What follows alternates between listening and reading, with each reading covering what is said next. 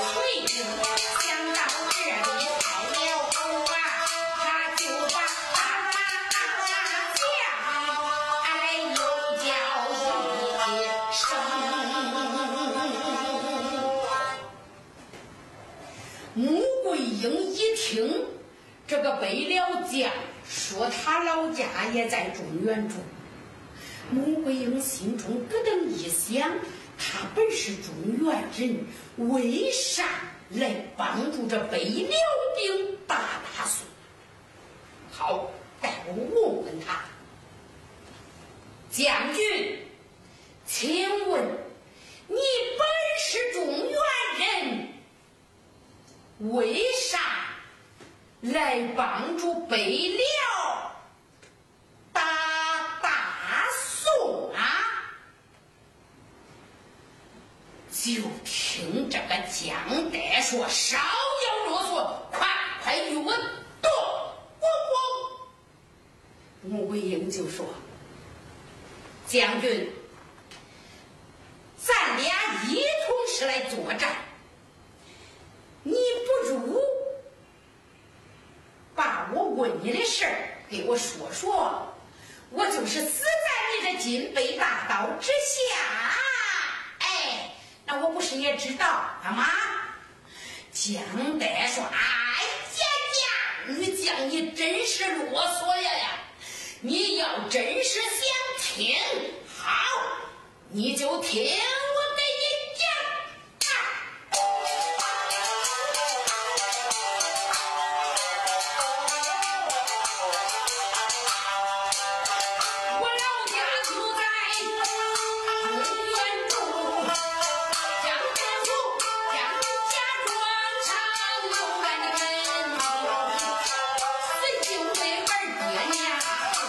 知道，撇下了我个妹妹。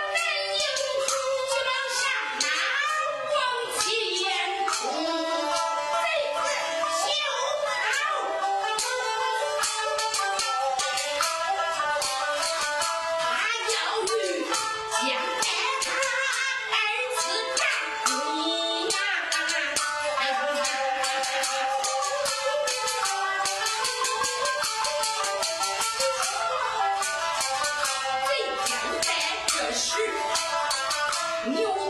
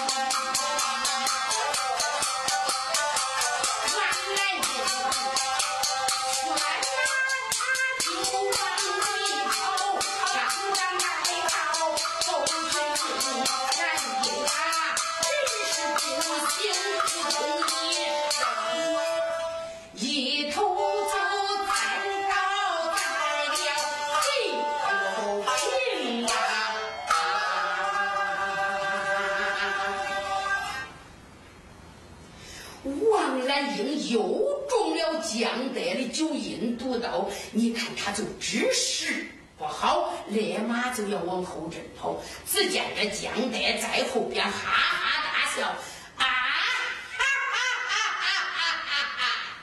两个美女跑吧，恁就跑了，我也不撵恁啊！恁是中了我的九阴毒刀啦，没有解药，恁是活不成啦！七天要是没有结果，恁就会全身烂掉死吧！江德喊把这一番话，催马当就跑回天门镇去了。再说这王兰英和穆桂英，这婆媳二人都中了江德的九阴毒刀。二人抬进大军帐，元帅一看，啊，这二英都中了毒刀，赶快传军医。军医过来以后，元帅就命众女将把他们婆媳二人抬到后军府，军医给他婆媳两个针治伤口包扎。等军医包扎好伤口以后，来到大军帐里说：“元帅，这王兰英和穆桂英，他这婆媳二人是中了一样的毒刀啊！那是太行山上太乙真人李天威的镇山宝。”九阴毒刀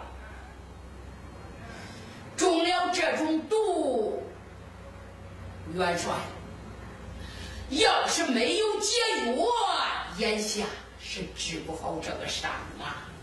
伤口已经腐烂，速度很快。如果咱七天一里路不来解决，二英的性命。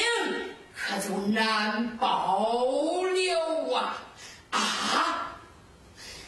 杨元帅闻听，心里咯噔噔噔噔打了一个寒战，心里想想，这眼下破天门阵一靠桂英儿媳去讨要天门阵图，二是靠。蓝英的刀法好，武力精，能为破天门阵帮大忙啊！如今这个英中毒，可是损失太大了。杨元帅和八千岁天官口中是的，无奈就决定先把这免战牌挂到了城门上，任凭贼子叫骂。这宋军就是不出战，为此呀，那城外的辽兵每天骂，每天喊阵，每天骂阵，骂的要多难听有多难听。杨元帅他们稳住神存主气，就是不出战。为此，把个八千岁呀难为的可不轻。进到军帐的光会哼，哎呀！